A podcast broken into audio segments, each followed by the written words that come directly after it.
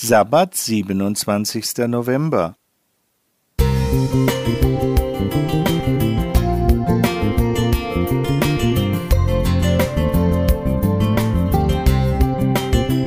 Ein kleiner Lichtblick für den Tag.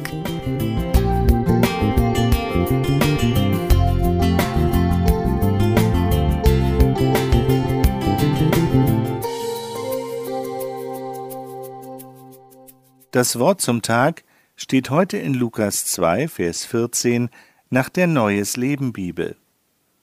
Ehre sei Gott im höchsten Himmel und Frieden auf Erden für alle Menschen, an denen Gott gefallen hat. Bald ist sie wieder da, die Zeit, in der man sich rund um den Globus der Geburt Jesu erinnert. Neben der berühmten Krippenszene von Bethlehem ist die singende Engelschar wohl noch den meisten bekannt. Hoffentlich. Friede auf Erden, so lautete ihre Botschaft an die verwunderten Hirten auf dem Feld. Wer aber damals meinte, jetzt beginne der Himmel auf Erden, wurde bitter enttäuscht.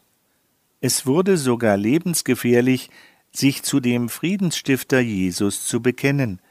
Das Leben überhaupt war alles andere als friedlich, und das allgemeine Christentum bleibt in den nachfolgenden Jahrhunderten ein pechschwarzer Fleck in den Geschichtsbüchern.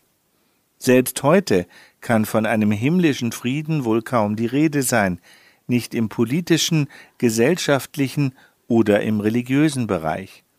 Was könnten die Engel damals mit dem Frieden in Bethlehem gemeint haben? Sie haben vor dem Teil mit dem Frieden noch etwas anderes gesungen, nämlich Ehre sei Gott in der Höhe. In diesen wenigen Worten steckt ein weit größeres Geheimnis, als wir ahnen. Friede auf Erden muss kein Text eines Engelsgesangs und auch kein frommer Wunsch bleiben. Der Friede zieht überall dort ein, wo unserem Schöpfer die Ehre gegeben wird. Das fängt damit an, wie ich über ihn und auch über meine Mitgeschöpfe denke, wie ich mit ihm und mit meinen Mitmenschen und vor allem auch, wie ich über sie rede. Letztendlich bestimmt auch mein Handeln, wie viel ich zum Frieden in meinem Haus und in meinem unmittelbaren Umfeld beitrage. Der Himmel auf Erden wird immer ein Traum bleiben, und davon haben die Engel ja auch gar nicht gesungen. Wir können aber zumindest schon jetzt himmlische Luft schnuppern und dazu beitragen, dies auch anderen zu ermöglichen. Das ist ein ganz besonderer Beitrag zu einer besseren Umwelt. Gott die Ehre geben, dazu braucht es oft gar nicht viele Worte und schon gar keine Überredungskunst. Lasst uns mit unserem ganzen Leben einen Beitrag für unsere Umwelt leisten.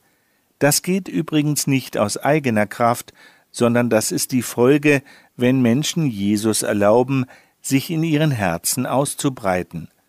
Daran hat Gott gefallen. Pierre Intering